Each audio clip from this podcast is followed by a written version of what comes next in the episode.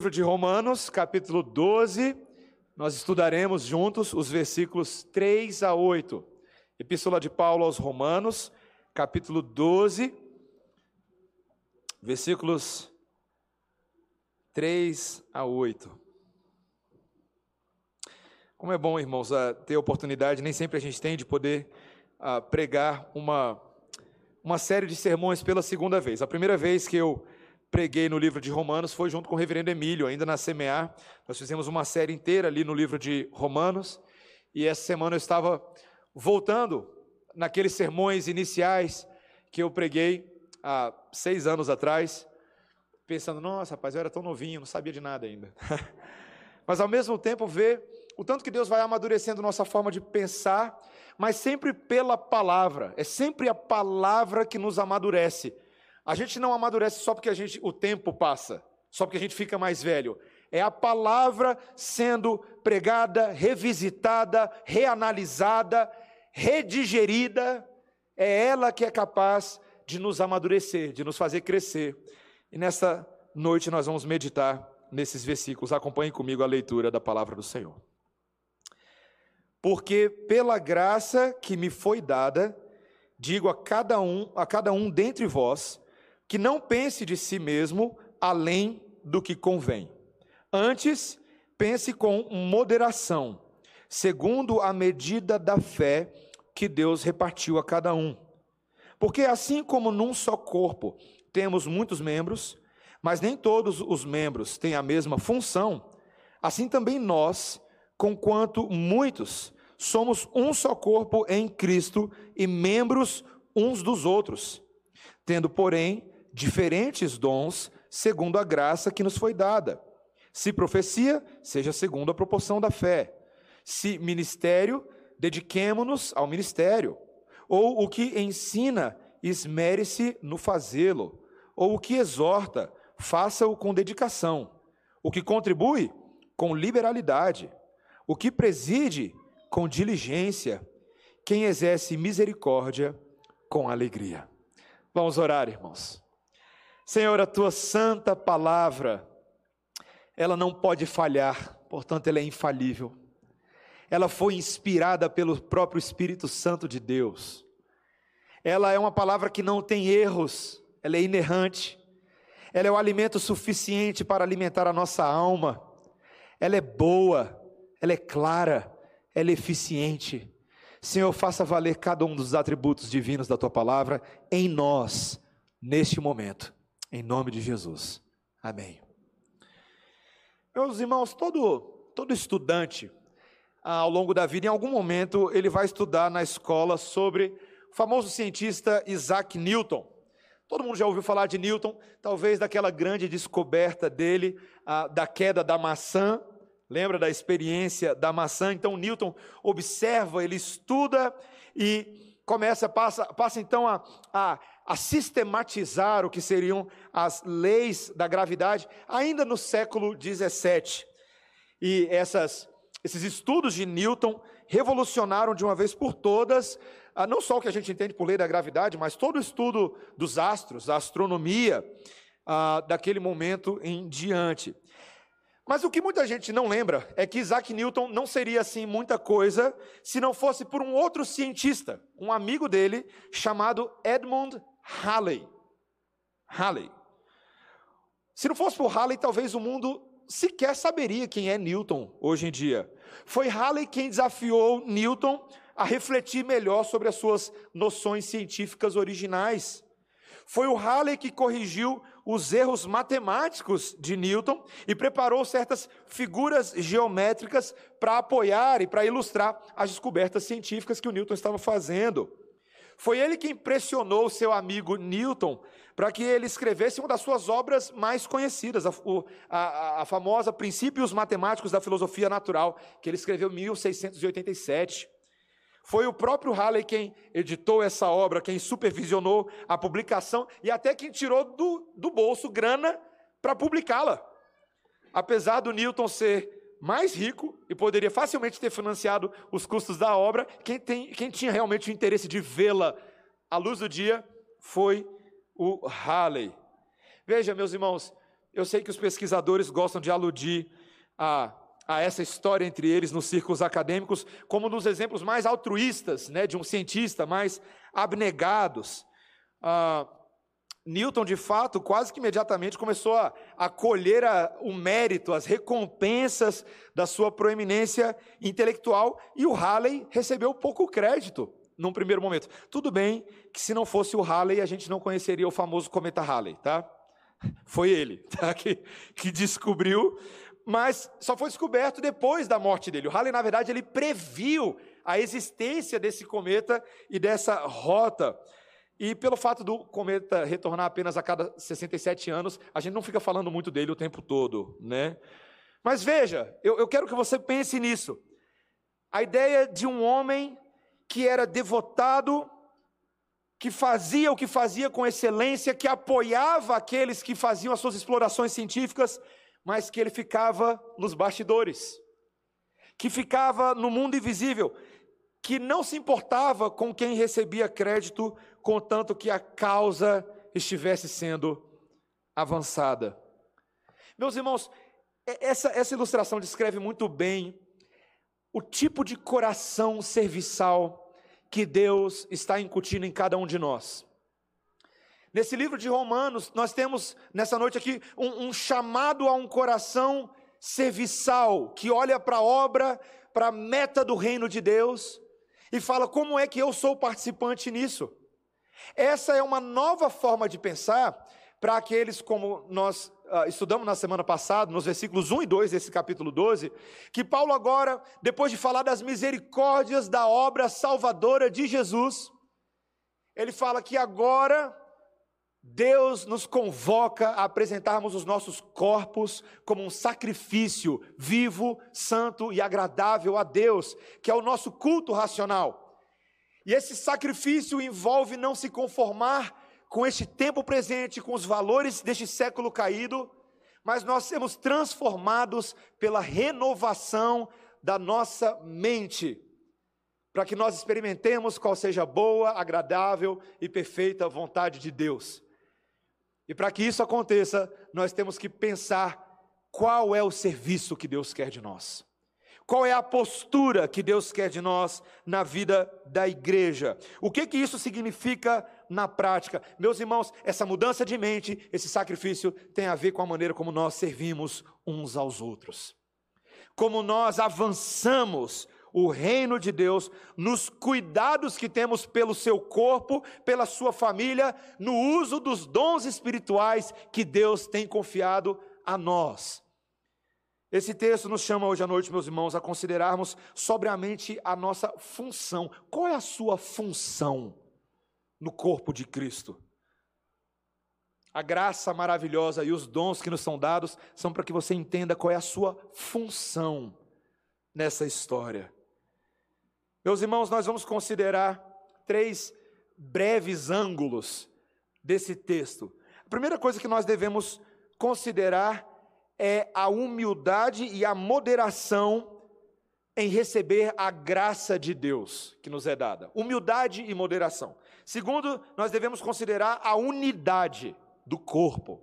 E terceiro, nós devemos considerar a diversidade dos dons espirituais. São as três coisas que esse texto está falando. Primeiro, vamos considerar a, a humildade e a moderação que Deus exige de nós.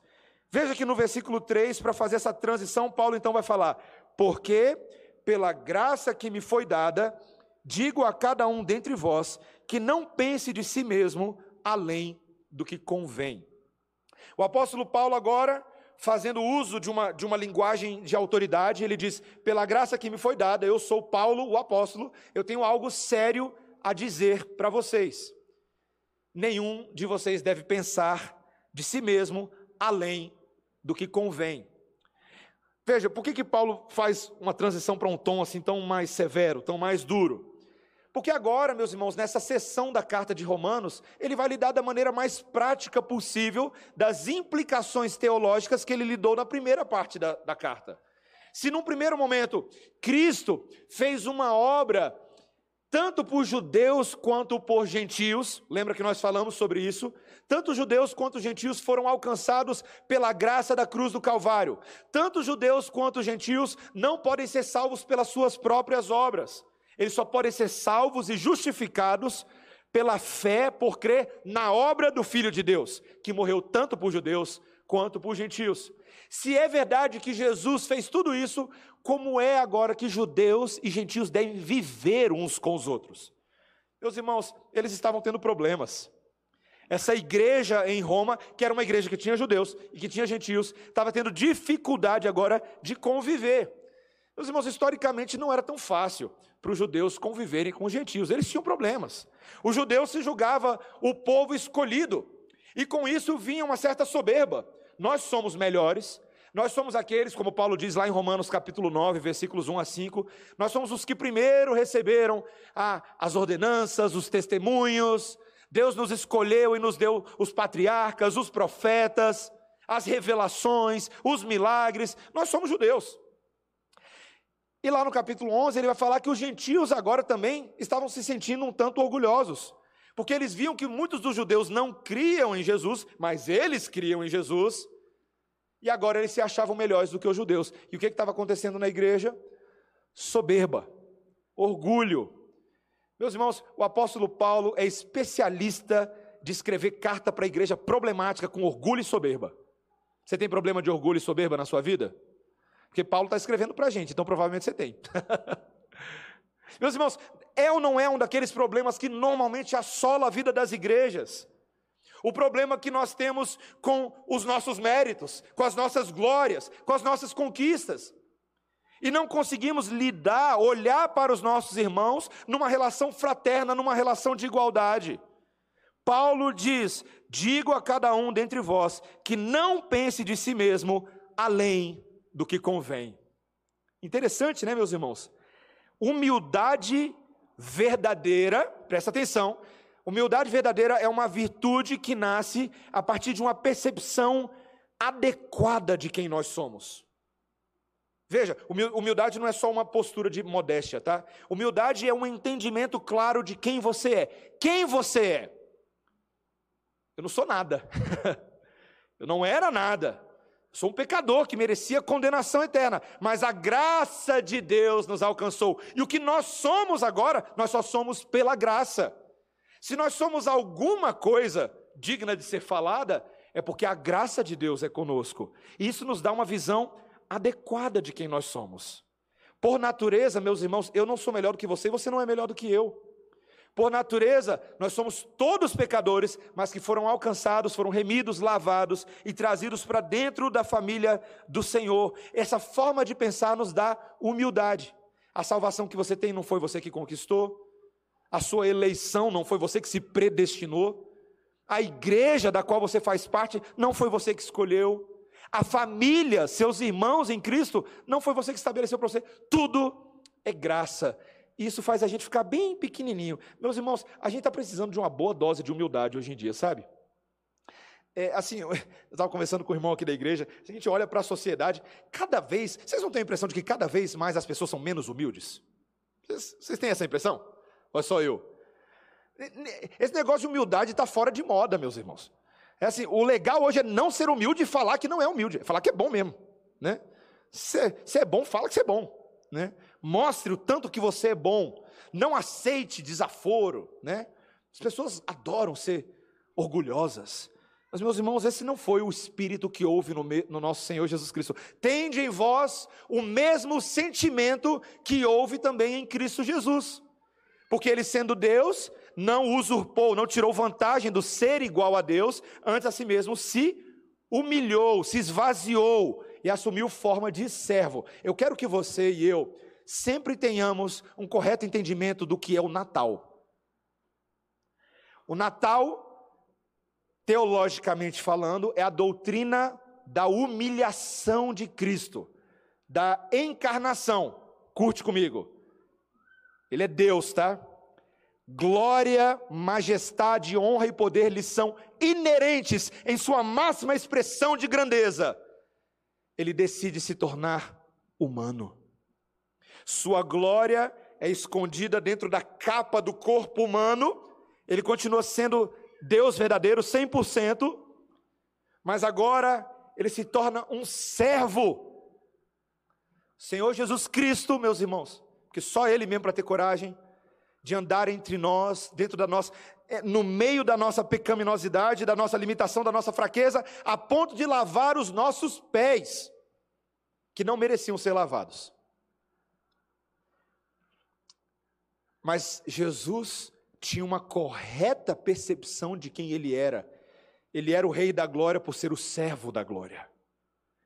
E a sua postura serviçal, o seu coração messiânico, o entregar-se por nós, o leva a fazer tudo o que ele fez humildemente para a glória do Pai. Então, meus irmãos, humildade não é um atributo que você tem por essência, você nasce humilde, quem é humilde? Não, é um atributo aprendido a partir de uma percepção correta de quem nós somos. Nós somos chamados à humildade. Mas, meus irmãos, veja, às vezes as pessoas têm dificuldade com humildade, porque veja, Paulo lhe diz claramente: não pense de si mesmo além do que convém. Você, você viu aí? E na sequência ele diz o seguinte: olha só, ele fala, veja aí o versículo 3, olha comigo. Não pense de si mesmo além do que convém, antes pense com moderação, segundo a medida da fé que Deus repartiu a cada um. Olha que interessante, meus irmãos. Ele não fala para você não pensar somente além, ele também fala para você não pensar a quem. Não pense além, mas também não pense a quem. Pense com moderação. Você nesse momento, você é alguma coisa que Deus tem feito. Deus tem feito uma obra. E você não deve também reduzir a obra que Deus tem feito. Meus irmãos, Deus nos tem capacitado, e eu não quero aqui antecipar o terceiro e último ponto, mas Deus nos tem capacitado com uma riqueza de habilidades e dons, não é verdade? Deus tem dado presentes de Natal fora de época a nós. Mas muitas vezes o, o, falso modesto social, ele adora pensar aquém de si mesmo. Tá? É, é eu vou tentar dar um exemplo pessoal, mas não é para trazer glória para mim. Eu, eu, vou tentar fazer isso de uma maneira que realmente traga glória somente a Jesus. Tá? Então presta atenção. Eu lembro quando eu fui ordenado pastor, lá na CMA, e quando alguém vinha fazer um, um elogio ao sermão, pastor, que benção esse sermão, que, foi um sermão bom. Eu confesso que eu não sabia muito bem como reagir com aquilo, sabe? Sabe quando você fica tentando, não, a glória é de Cristo Jesus. Não eu, mas Cristo. Sim, meus irmãos, é óbvio que a glória é de Cristo Jesus, é claro. Mas como é que Jesus decidiu manifestar a glória, o instrumento dele para abençoar as vidas? Ele me deu um dom. Ele me deu uma habilidade de pregar. E são lá 14, 18 horas por semana para preparar um sermãozinho. Então veja, não pensar a quem é não fazer pouco caso daquilo que Deus tem feito em nós. A glória, claro que é dele, a glória sempre é dele. Mas não tire a glória dele ao dizer que ele não está fazendo nada. Deus está fazendo coisas, Deus está agindo em nós, Deus está derramando dons. Então cada um deve ter uma visão moderada a respeito de si. Segundo a proporção da fé, ou seja, Deus nos tem dado a habilidade de crer, de aprender e de fazer coisas em nome dele, pela fé. E é isso que nós, a gente não tem que ficar de falsa modéstia. Ah, não, eu, isso, obrigado por você ter me dado aquela coisa. Não, isso nunca aconteceu, eu nunca fiz. É claro que você fez aquilo. Você fez. E nós fazemos coisas para a glória de Deus, em nome de Deus. Então nós devemos ter uma visão moderada a respeito de si. Segura essa ideia que eu vou voltar dela no terceiro ponto, tá? Primeira coisa que eu queria explorar com os irmãos é isso, tá? Nós devemos considerar com humildade a nossa posição no nosso relacionamento com Deus. Veja, Deus tem repartido da sua graça conosco e nós humildemente recebemos essa graça e agimos dentro dessa graça. Paulo estava ensinando isso para judeus, para gentios e para nós. Esse é o nosso primeiro ponto. Segundo lugar, meus irmãos, nós devemos considerar a unidade no corpo que essa humildade nos leva a ter unidade no corpo. Veja comigo o que ele diz no versículo 4. Leia comigo, veja só. Porque assim como num só corpo temos muitos membros, mas nem todos os membros têm a mesma função, assim também nós, conquanto muitos, somos um só corpo em Cristo e membros uns dos outros. Veja, Paulo está dizendo: vocês, vocês, judeus e gentios em Roma, vocês precisam considerar a graça de Deus para com vocês a partir daquilo que Deus está fazendo neste grupo de pessoas. Vocês, judeus e gentios, que antes estavam estranhados, separados de Deus, vocês foram trazidos pela graça da pregação do Evangelho para dentro de um só corpo. Corpo. Meus irmãos, a Bíblia tem muitas analogias para descrever o que a igreja é. Uma delas é dizer que a igreja é a casa do Senhor. É dizer que ela é o santuário do Espírito Santo. Nós somos um templo no qual o Espírito Santo habita dentro de nós. A Bíblia chama a igreja de família, chama ela de coluna, de baluarte da verdade, de Sião celestial. Mas um dos termos favoritos do apóstolo Paulo no Novo Testamento é o termo corpo. Corpo. E detalhe, não é só corpo, é corpo de Cristo. O corpo é dele. E quando se descreve o corpo de Cristo, o primeiro elemento que nós nos lembramos é que não só o corpo pertence a ele, mas ele é o cabeça desse corpo. Ele é o, o, fator orientador do corpo. Tudo acontece ligado à condução, ao manuseio, às ordenanças do cabeça, que é Cristo. Ele é o único cabeça. Mas nós somos o seu corpo. Você precisa pensar nessa analogia da forma mais humana possível. Nós estamos ligados a Ele como um corpo que tem muitos membros. E é isso que o apóstolo Paulo está falando. Veja, no corpo tem muitos membros. Você tem mão, tem pé, tem cotovelo, tem orelha. E nós precisamos pensar na nossa vida como igreja como um corpo interligado uns aos outros, interligados a Cristo, para que nós sejamos capazes de cumprir o nosso papel como igreja adequadamente. Veja, Paulo trabalhou a mesma ideia com a igreja de Corinto. Meus irmãos, pensem numa igreja complicada, era aquela igreja de Corinto, tá? Era uma igreja orgulhosa, soberba, competitiva, briguenta, irritadiça, e Paulo escreve para eles as mesmas ideias, talvez até mais detalhadamente do que ele escreve aqui, 1 Coríntios capítulo 12, versículos 12 a 14. Não precisa abrir lá, mas eu vou ler para a gente, tá? Paulo diz: Porque assim como o corpo é um e tem muitos membros, e todos os membros, sendo muitos, constituem um só corpo, assim também com respeito a Cristo. Pois em um só Espírito todos nós fomos batizados em um corpo, quer judeus, quer gregos, quer escravos, quer livres, e a todos nós foi dado beber de um só Espírito, porque também o corpo não é um só membro, mas muitos membros de um corpo.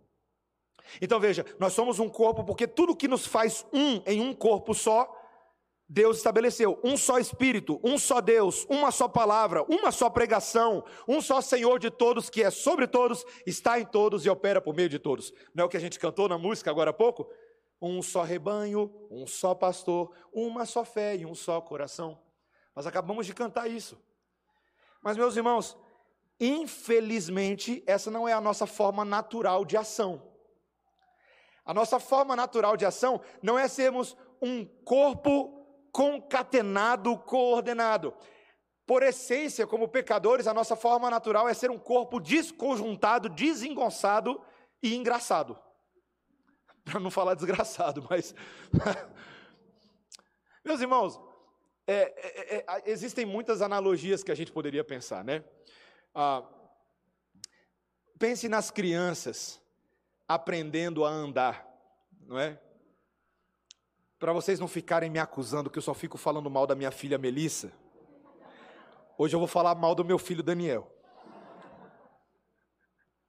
Meus irmãos, o Daniel é uma graça, ele é um figura. Nesse momento ele está andando, mas ele anda do jeito dele. Por exemplo, no corpinho do Daniel, ele ainda não entendeu que o balanço das mãos alternado com as pernas é aquilo que faz o corpo manter o seu equilíbrio, o seu movimento para frente. Então, o Daniel, ele, as pernas fazem isso, mas os braços só fazem isso aqui. Ó. Então, ele não tem coordenação. É muito engraçado ver o Daniel andando, meus irmãos. Dá vontade de rir o tempo inteiro.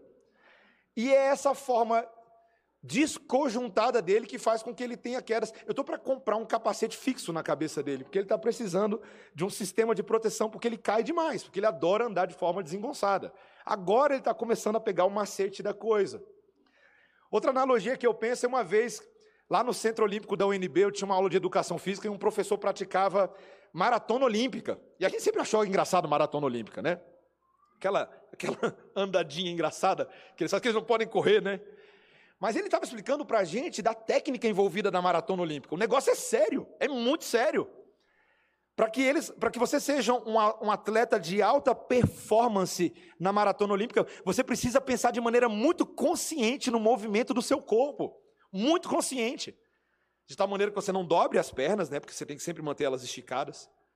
Mas meus irmãos, é, é meio antinatural isso para a gente. Imagine, por exemplo, e aqui é a minha terceira ilustração é, uma, um, um corpo, um corpo, e aqui eu estou falando de um corpo mesmo, braços, mãos, pernas, orelha, mas cujas partes são totalmente autônomas, independentes umas das outras. E esse corpo agora marca uma reunião de planejamento estratégico segunda-feira de manhã para descobrir como é que eles vão se movimentar ao longo da semana, tá? E eles se encontram lá no quartinho, né? Você tem tem ali, né, a, a comissão, né? O braço, o cotovelo. Aí o braço se levanta, pede a palavra, o braço se levanta. Fala assim, eu, tenho um protesto essa semana. Eu, não, não, eu queria falar do lóbulo da orelha. Que eu acho ele um folgado, que ele fica lá parado, carregando brinco, ostentando, não faz nada, não trabalha com a gente. Aqui o lóbulo, isso é mentira. Que alguém aqui tem que ostentar a glória desse corpo, tem que carregar o brinco. Meus irmãos, é claro que é uma analogia engraçada, mas é o que se parece à igreja muitas vezes. Como nós não nos, nos enxergamos claramente como um corpo, muitas vezes olhamos apenas aquilo que eu faço de maneira autônoma e os outros que façam o que eles têm que fazer. Eu tenho, né, e aí você já ouviu isso antes, eu tenho o meu ministério, eu tenho o meu dom, aquilo que Deus me chamou para fazer. E é isso que causa briga. É quando uma peça do corpo se acha mais importante do que a outra.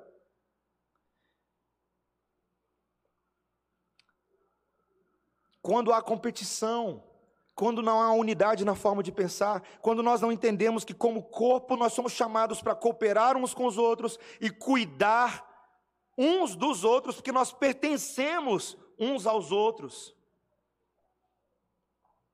Uma, uma, uma ilustração da história. Em 1981, o presidente americano Ronald Reagan, ele ficou ah, alguns dias afastado de serviço porque ele foi baleado pelo John Hickley Jr.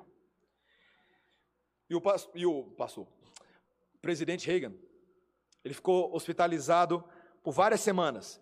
Veja, a gente está falando do presidente de um país, o chefe executivo da nação, mas as coisas continuaram. Né? A hospitalização dele teve pouco impacto nos trabalhos executivos, o governo continuou a operar. Mas num período muito semelhante, muito próximo daquele, houve também uma greve dos coletadores de lixo na Filadélfia. E o fato deles paralisarem por alguns dias fez com que a cidade da Filadélfia ficasse literalmente uma bagunça, como uma pilha de lixo que rapidamente se tornou uma ameaça à saúde pública da Filadélfia naqueles dias. Imagina, eles estavam falando sobre uma greve nacional de três semanas. Se isso tivesse acontecido, certamente paralisaria o país inteiro. Mas eu quero te fazer uma pergunta: quem é mais importante, o presidente de um país ou os coletadores de lixo? Meus irmãos, no corpo de Cristo, aqueles que são mais aparentemente insignificantes são muitas vezes os mais requisitados com maior urgência e maior importância. E no corpo de Cristo, a importância das peças, não importa quão grande elas sejam, é fundamental. O apóstolo Paulo, em 1 Coríntios, capítulo 12, versículo 21, ele diz: Não podem os olhos dizer à mão, não precisamos de vocês, nem ainda a cabeça dizer aos pés, não preciso de vós. Pelo contrário, os membros do corpo que parecem ser mais fracos são mais necessários. E os que, os que nos parecem menos dignos, a estes damos muito maior honra. Também os que em nós não são tão decorosos, revestimos de especial honra. Mas os nossos membros nobres não têm necessidade disso. Contudo, Deus coordenou o corpo, concedendo muito mais honra àquilo que menos tinha, para que não haja divisão no corpo. Pelo contrário, cooperem os membros com igual cuidado em favor uns dos outros, de maneira que se um membro sofre, todos sofrem com ele, e se um deles é honrado, todos com ele se regozijam. Meus irmãos, o que é necessário para fazer isso aqui que está acontecendo agora acontecer, nesse momento? O que é necessário? Porque eu sei que eu e você chegamos hoje para cultuar, mas uma série de coisas aconteceu hoje e ao longo dessa semana para que nós pudéssemos estar aqui. E eu e você nem sabemos o que aconteceu e nem o nome das pessoas envolvidas, mas aconteceu. Por exemplo, o desespero bateu na gente fim de semana passado, porque ali a parede do banheiro feminino estourou um cano ali. Estourou, caos na terra. Débora vem correndo lá de dentro no dia da programação das crianças, pastor! Minha esposa não fala assim, mas você entende a ideia, né? Meu bem, tem água no corredor inteiro. E é aquele negócio, né, meus irmãos? É, nessas horas, eu ligo ali, eu liguei para o Nilo, para o Luiz, falou, gente, estamos com um pepino aqui para resolver esse. E aí chama encanador, vem gente resolver. E eles resolvem. E eles pintam, e eles cuidam disso.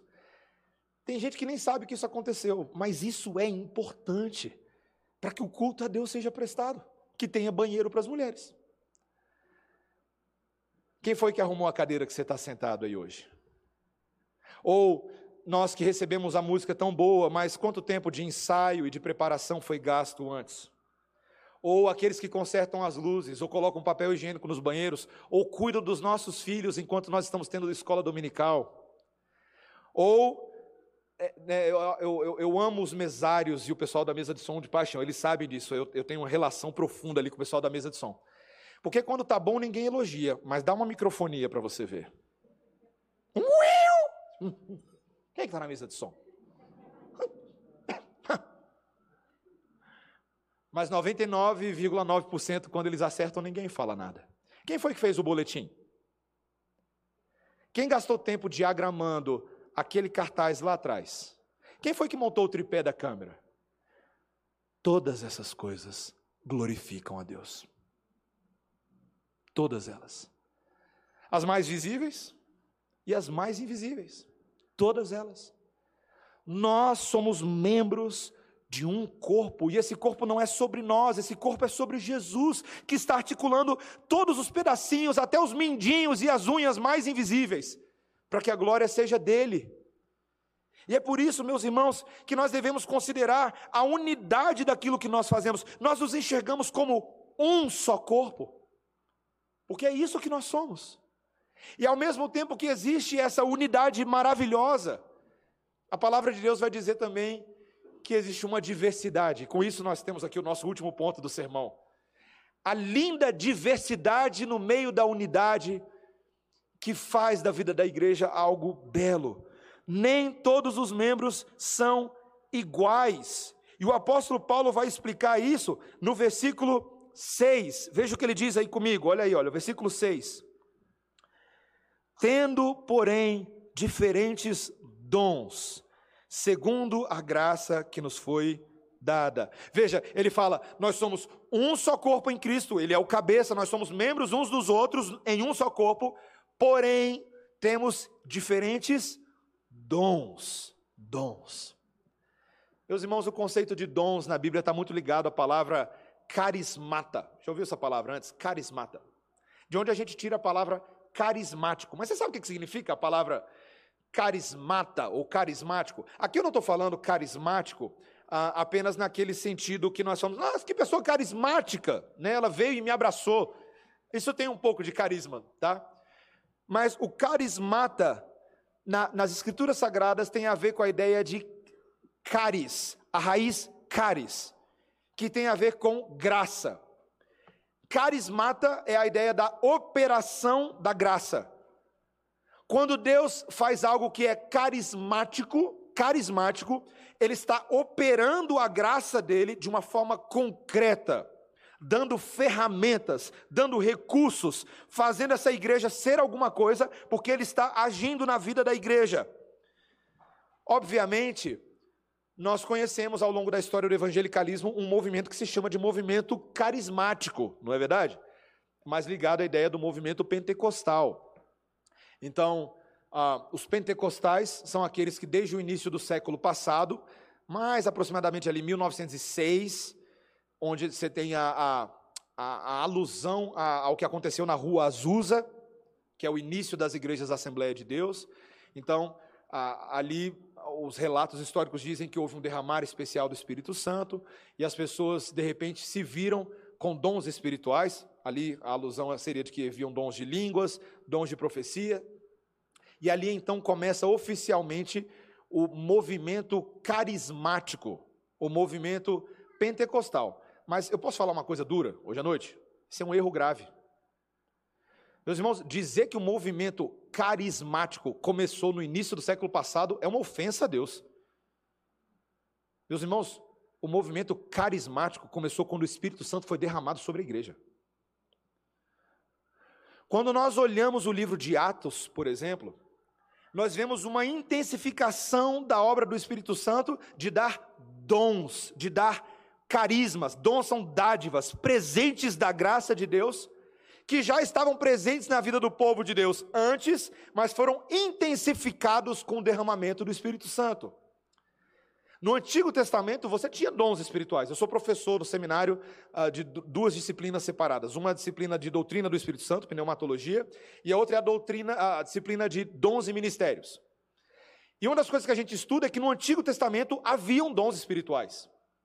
Por exemplo, o texto que nós lemos hoje de Êxodo capítulo 35 mostra que quando Deus foi instituir o tabernáculo na vida do povo de Israel, ele selecionou homens com habilidades que ele mesmo deu a esses homens para que eles pudessem fazer a arte do tabernáculo. Então eram homens que eram artistas, que eram artífices, e eram capazes de trabalhar o ouro, o, o cobre, os tecidos, as cores. Então você imagina, imagina, tá comigo a cena. Deus vai instituir um, uma casa que ele diz que é a casa de habitação dele, não vai ser qualquer casa, certo? Você concorda comigo? Então Deus tem o seu mais alto critério de cor, de beleza, de detalhamento para a sua própria casa. E ele escolhe homens que ele mesmo capacita com arte, habilidade, beleza e criatividade para fazerem a casa de Deus. O nome disso é dons espirituais. Dons espirituais é quando Deus sobrenaturalmente nos capacita com dons para que nós façamos a obra dele, em nome dele, para a glória dele. Esses são os dons espirituais. Portanto, dizer que essas coisas só começaram no início do século XX é uma ofensa a Deus. Porque Deus tem derramado dons sua igreja desde sempre. Sempre. Meus irmãos, Aquilo que Paulo estava falando para essa igreja agora seria a maneira de Deus operar a sua graça sobre a igreja. Dons diferentes, nem todo mundo tem os mesmos dons, é o que ele diz. Veja no versículo 6, e aqui eu não vou entrar numa aula sobre dons espirituais, eu vou apenas citar, porque o foco do texto não é a gente entender o que são cada um desses dons espirituais, mas eu vou explicar um pouquinho e mostrar os adjetivos para você. Veja, versículo 6, olha comigo, não tira o olho do texto. Se profecia, seja segundo a proporção da fé. Então, um dos dons, aqui nós temos uma lista de dons espirituais, tá? Essa lista não é exaustiva. Algumas outras listas, como por exemplo, 1 Coríntios capítulo 12, são maiores do que essa lista. Tem outras, Efésios, 1 Pedro. Mas aqui nós temos uma lista não exaustiva, porém exemplificativa de alguns dons. Um desse dom é o dom de profecia. Dom de profecia é o dom de trazer a revelação da parte de Deus. Aquelas palavras que nós falamos são palavras que vêm da parte de Deus. No Antigo Testamento você tinha os profetas, que era um ofício na vida de Israel, de homens que recebiam da parte de Deus esse dom, essas revelações, para trazer a palavra de Deus. No Novo Testamento você tinha os apóstolos, que também tinham esse dom, de trazer as palavras normativas de Deus ao povo da nova aliança. Só que aqui agora, meus irmãos, esse dom de profecia que ele está falando não é igual exatamente ao dom que os profetas tinham e que os apóstolos tinham. Qual é a diferença desse dom para aqueles dons? Aquele dom, aquele dom, eram palavras que vinham diretamente do pensamento e do coração de Deus e eram normativas. Eram lei. Aquilo que os profetas, Jeremias, Isaías e outros falavam, e os apóstolos, Pedro, Paulo falavam, eram palavra de Deus, fixa, irrevogável, normativa, para não somente aquela igreja, mas para todos os crentes em todos os tempos, até o dia que Jesus voltar. Então aquilo que eles falaram se tornou a palavra de Deus. Mas esse dom de profecia que ele está falando aqui, não é exatamente esse dom. Provavelmente esse dom de profecia aqui, meus irmãos, são aqueles que receberam a habilidade da parte de Deus de falarem em confirmação as palavras que já foram ditas pelos profetas e apóstolos. Deus não estava trazendo novas revelações, novas normas por meio de qualquer gente, qualquer pessoa. Não. O livro de Apocalipse diz que qualquer palavra que passasse das palavras deste livro da profecia seriam anátemas. Então existe uma diferença entre as palavras normativas e outras profecias. Então, que outras profecias são essas? São profecias que são palavras que confirmam a palavra de Deus. Por exemplo, para você não ficar muito escandalizado, o que é que eu estou fazendo aqui agora com vocês? Eu estou profetizando. Eu estou profetizando. Os puritanos, como William Perkins, por exemplo, falaram que a pregação autoritativa da palavra de Deus é o ato de profetizar.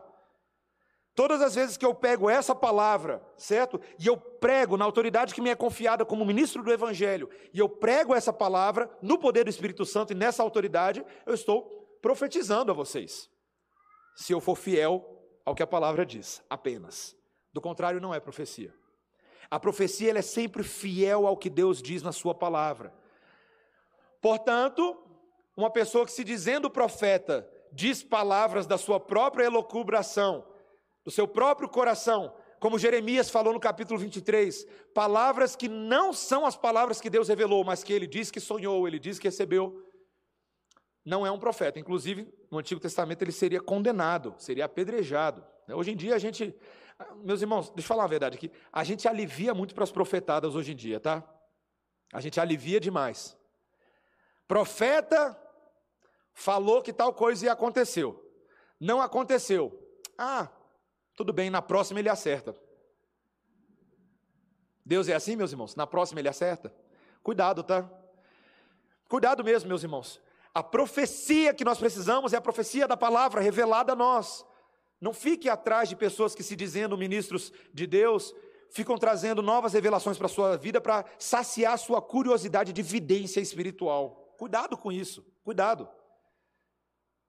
E tem muito charlatanismo no meio disso. Muita gente que chega aqui na igreja, eu sei porque, como pastor, a gente fica recebendo pessoas que chegam quebradas, quebradas, famílias que chegam quebradas porque ouviram supostas profecias daquilo que Deus disse que ia acontecer, não aconteceu, o coração foi defraudado com expectativas que não eram reais, e o profeta ainda tem coragem de dizer: só não aconteceu porque você não teve fé. Brabo, viu, gente? Cuidado. A profecia que nós cremos é o dom de confirmar com autoridade aquilo que Deus já disse na Sua palavra. Os apóstolos fariam isso, pastores fariam isso também. Mas ele continua dizendo que esse dom deve ser feito na proporção da fé. Veja, na proporção do entendimento que nós temos da palavra, ela deve ser pregada de acordo com o conteúdo da palavra, com o conteúdo da fé. Fé aqui, meus irmãos, não é somente, veja, não é somente a minha crença em Deus. Fé é o conteúdo da fé que de uma vez por todas foi entregue aos santos. É o que Paulo diz lá em Filipenses capítulo 1. Nós temos uma fé que nós recebemos um conteúdo da verdade esse conteúdo também deve ser pregado na proporção daquilo que nós temos recebido da parte de Deus. Veja, ele continua agora dizendo no versículo 7, ele chama do dom de ministério. Está vendo aí, versículo 7? Dom de ministério. Às vezes ele aparece na sua tradução como dom de serviço. O dom de ministério é aquele que serve às necessidades materiais uns dos outros. É um coração diaconal é aquilo que às vezes a gente vê nos diáconos, né? A palavra diácono significa serviço, ministério. Então é aquela pessoa que tem a habilidade de administrar recursos para suprir demandas de outros, para atender às necessidades materiais.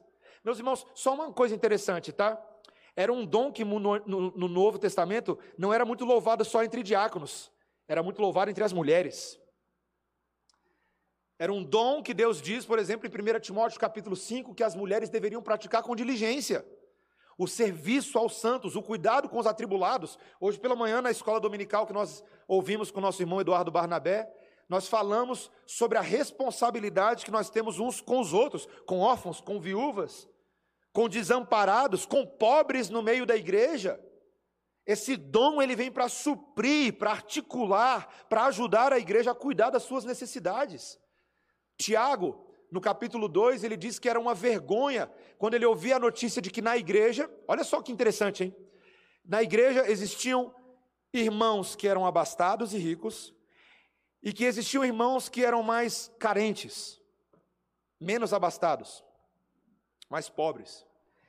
E Tiago fala: olha que interessante, é uma vergonha quando a gente ouve de que na igreja local está havendo acepção de pessoas de tal maneira que os irmãos mais ricos não estão recebendo os irmãos mais pobres. Não querem sentar juntos no culto, não querem ter comunhão nas casas. Isso é uma vergonha. E ainda tem um elemento adicional de vergonha. Não vem a necessidade de ajudar os irmãos mais pobres a melhorarem sua condição de vida, a trabalharem, a serem, a terem oportunidades, a entenderem de onde está vindo essa pobreza.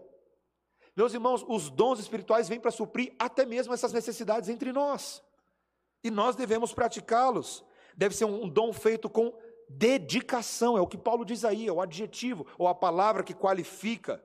Veja, ele vai falar do dom de ensino, que de uma certa forma, às vezes está ligado à profecia também, mas o ensino é aquele que explica o que Deus revelou, aquele que instrui.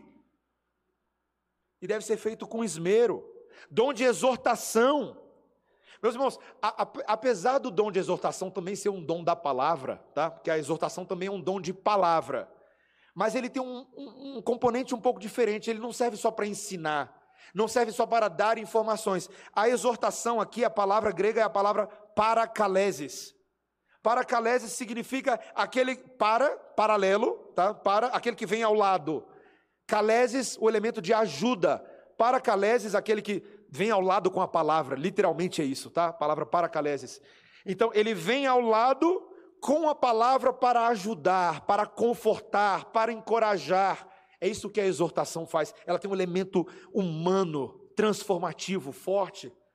O dom, meus irmãos, eu adoro as pessoas que têm dom de exortação, tá? Elas são uma bênção na vida da igreja. Geralmente esse dom aparece com aqueles que fazem aconselhamento bíblico, aqueles que tomam a iniciativa de cuidar uns dos outros, trazendo a palavra de Deus, trazendo palavras de ânimo. Vocês não têm noção de como esse dom ajuda a vida do pastor, meus irmãos. De verdade. Porque é o dom em que a igreja se pastoreia, que a igreja cuida uns dos outros, e que os mais experientes cuidam dos mais novos. Que dom maravilhoso! Meus irmãos, existe aqui também um dom de contribuição. É aquele que todo mundo dá risada, né? Dom de contribuição. Mas sim, Aqueles que, com seus recursos e com seus corações generosos, são chamados por Deus a contribuir, a dar, a avançar a causa material da obra de Deus. Meus irmãos, é tão melhor dar do que receber, e isso vale também para os nossos recursos materiais. Aquele que dá, Paulo adverte, ele tem que fazer com liberalidade, não com coração avarento, não com coração fechado, mas com coração sempre generoso, assim como Cristo se deu generosamente por nós. Aqueles que têm o dom de contribuição devem fazê-lo também.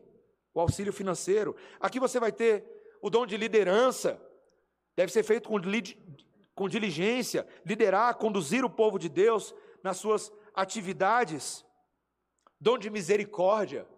Obras de misericórdia também são obras de serviço para com os necessitados e doentes. Deve ser feito com alegria, meus irmãos, eu quero que você perceba não somente os dons, mas a forma como cada um deles tem que ser praticado: dedicação, esmero, liberalidade, diligência e alegria.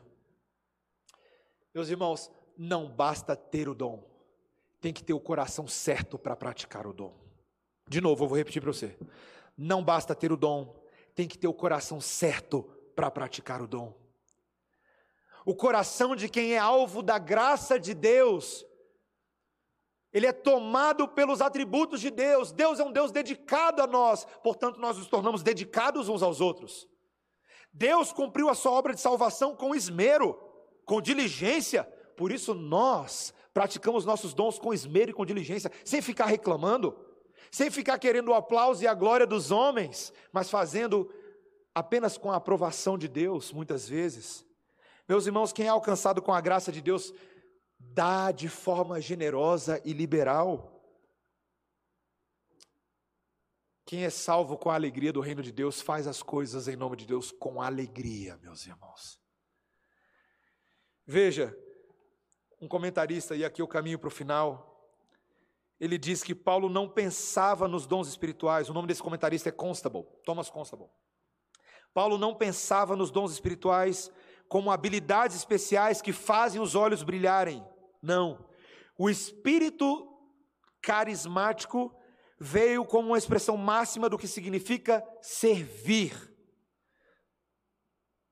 Sem dúvida, isso fica frequentemente escondido nas aparições extravagantes públicas, mas é sempre evidenciado no silêncio de se ajudar outros nas suas necessidades básicas do dia a dia, como apraz ao Espírito do Deus crucificado.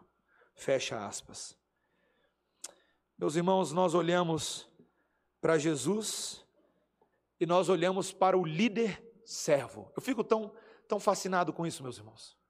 O cabeça da igreja é o servo da igreja. O cabeça da igreja é o servo da igreja. Jesus era o único que tinha todo o direito para pensar mais de si mesmo do que convinha. Porque ele é o Deus de toda glória. Mas ele reina por meio do serviço.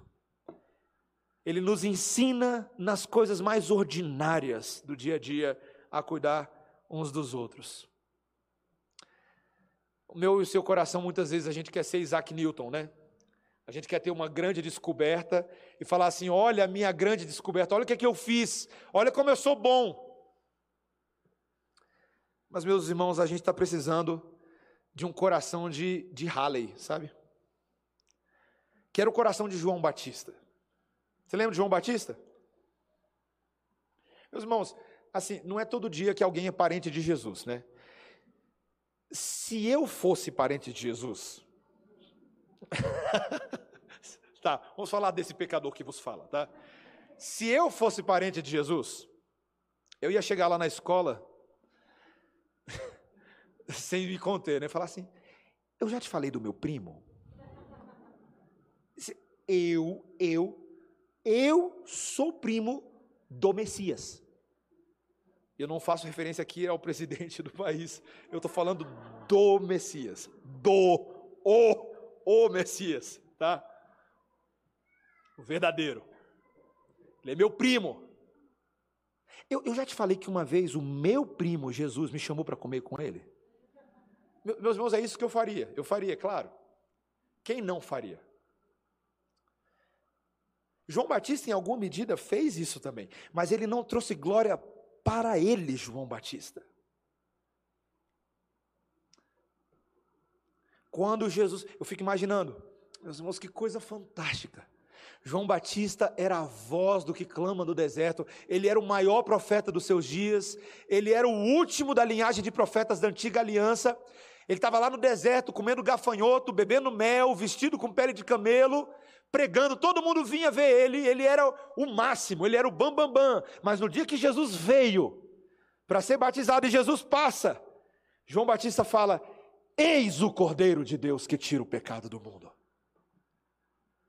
E o primo de Jesus tinha maior alegria em dizer: importa que ele cresça e eu diminua. Meus irmãos, esse é o coração de quem tem um dom espiritual, mas o usa para a glória de Jesus. Quais são os dons espirituais que Deus tem derramado? Nós temos um dever, sabe, meus irmãos? Eu acho que às vezes a gente faz pouco e a culpa é parte minha, porque eu sou pastor de vocês e eu tenho que ajudá-los com isso. Quais são os nossos dons espirituais? A, gente tem medo de falar desse assunto porque, basicamente, o pessoal do coaching hoje roubou a nossa posição de descobrir talentos individuais. Mas quem inventou esse negócio foi Jesus, tá? Jesus quer que nós sejamos cooperadores na vida uns dos outros, de descobrir os nossos dons espirituais. Nós precisamos, meus irmãos. Porque Cristo afirma em Efésios capítulo 4 que ele tem derramado dadivosamente desses dons sobre a igreja. Quais são nossos dons? Quais são? Nós vamos descobrir esses dons, presta atenção. E aqui eu estou encerrando o meu sermão, é minha última fala, eu prometo, estou na conclusão.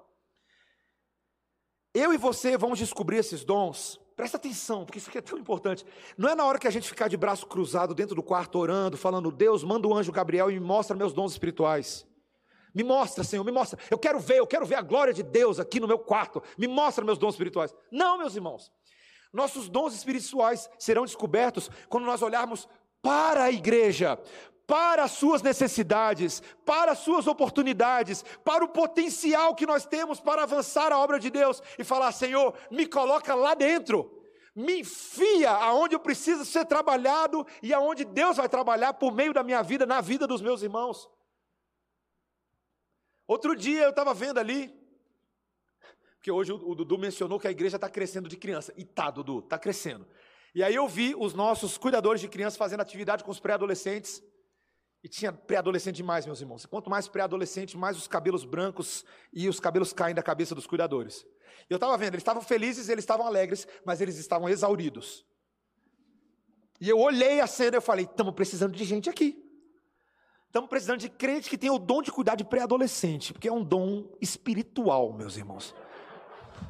Mas a gente está precisando, urgentemente. A gente, tá, meus irmãos, nós precisamos de pessoas que tenham, não, não, não que falem assim, ah, eu sei quais são todos os meus dons, não. Nós estamos precisando de pessoas que tenham um coração disposto a ser usado por Deus. Porque quem dá o dom é Deus. E quem mostra as demandas é Deus. Então ele vai pegar a demanda vai pegar você, vai fazer a conexão e vai te dar dons para suprir essas necessidades. É isso que ele faz. E meus irmãos, só quem já recebeu o benefício dos dons espirituais através da vida de outras pessoas sabe do que eu estou falando. Porque esse pastor que vos fala não estaria aqui nesse púlpito se ao longo da minha vida inteira Deus não tivesse usado pessoas que cuidaram de mim lá na infância, pessoas que cuidaram de mim na adolescência, pessoas que foram pacientes em me exortar, admoestar, pessoas que me ilustraram como servir, gente que me arrastou para plantar a igreja, gente que me arrastou para fazer a evangelização, gente que teve paciência comigo para me ensinar a tocar teclado. Tinha um irmão, estou uh, uh, empolgado. Reverendo Emílio da, da CMA, ele tem um irmão que é o Tércio. O Tércio é meu amigo. Tércio, quando eu tinha 13 anos de idade, o Tércio era presidente da UPA, na Igreja Presbiteriana de Brasília. Era o trabalho dos adolescentes. E ele era guitarrista, ele toca muito bem.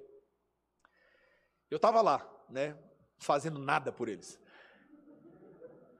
Mas o, o Tércio um dia viu eu brincando no, no teclado. Estava brincando, meus irmãos. Estava aprendendo, estava tocando carruagem de fogo. Tan, dan, dan, dan, dan, dan, com o dedão. Tan, dan, dan. Aí o Tércio vem, Fala comigo, cara, que legal. Né, o Tess é muito empolgado, que legal, cara. Ó, é o seguinte, ó, nós somos a banda dos adolescentes, mas a gente está passando para mocidade, e vocês vão ter que assumir essa batata quente aí. Ele jogou a batata. Falei, como assim, né? Meu irmão ainda nem estava tocando bateria na época. E eu estava aprendendo o teclado. Vocês vão ter que assumir. Falei, Tess, eu não sei tocar. Ele falou, o que você sabe fazer? Literalmente, meus irmãos, eu fazia os meus acordes com dois dedos e um dedo. Eu fazia assim, ó. Quem, quem, Falou, legal, você já consegue fazer uns acordes aí. ele tentando, tentando ser empolgado, né? Então ele falou assim: ó, a gente vai treinar e você vai tocar comigo no acampamento. Eu falei, uou! Como assim? Ele falou, não, você vai tocar comigo no acampamento. Meus irmãos, olha, eu sou tão grato ao Senhor. Morava na 311 Sul. Eu não tinha nem dinheiro para pagar, para poder pagar o estúdio que eles iam ensaiar. A banda. O Tess falou: não tem problema não, eu pago o seu. Vou, pagar, vou passar na sua casa. Eu te pego, eu te dou carona, eu te levo. No caminho a gente foi conversando. No caminho eu abri o meu coração com o Tess e falei, Tess, sei lá, me deu vontade. Falei, Tess, às vezes eu não tenho vontade de ler a Bíblia, como é que você faz? Aí o Tess falou, eu leio a Bíblia quando eu não tenho vontade, bola para frente. E a gente foi conversando, e a gente ensaiou. E no ensaio eu morrendo de medo, mas o Tess era paciente, ele me ensinava. Meus irmãos, eu não tocaria, eu não estaria tocando hoje se o Técio não fosse um instrumento da graça de Deus, com os dons dele, com a paciência dele, para me ensinar, para me dar oportunidade, para me treinar, para me discipular dentro da música. Meus irmãos, nós, eu e vocês, somos hoje o resultado da graça de Deus, usando milhões de dons espirituais através de outras pessoas, para que eu e você estivéssemos aqui hoje à noite. E essa tocha não para na gente, ela continua. Deus tem uma miríade de dons espirituais para a sua igreja até o dia que Jesus voltar. Compete a nós falarmos: Senhor, eis-me aqui, eu sou teu servo, eu não sei fazer muita coisa, eu acho que eu não presto para muita coisa, mas tu és o Deus todo-poderoso e todo dadivoso. Usa, usa essa mula de Balaão aqui. Usa, Senhor. Usa. Meus irmãos, que eu e vocês tenhamos coragem de dizer: Senhor, cresça e nos faz diminuir, e ao mesmo tempo, usa-nos para que o Senhor seja visto em nós. Amém? Vamos orar, meus irmãos. Senhor Deus, a tua palavra, ela é o que nós mais precisamos sempre. Nesse dia da Bíblia, somos encorajados a olhar para os dons espirituais e ver neles o trabalho de unidade do Espírito Santo. Obrigado, Senhor, por agir nas suas promessas, fazendo conosco hoje o que o Senhor fez com judeus e gentios nos dias de Paulo. O Senhor os ensinou a ser uma igreja, um só coração, uma só forma de pensar, um só Espírito, um só batismo, um só Deus. Senhor, dá-nos esta unidade hoje. Mostra a unidade no meio da diversidade. Na multiplicação dos dons espirituais e dos serviços, usa-nos para a glória do teu nome. Em nome de Jesus. Amém. Vamos então, meus irmãos, ficar de pé e vamos cantar um último cântico.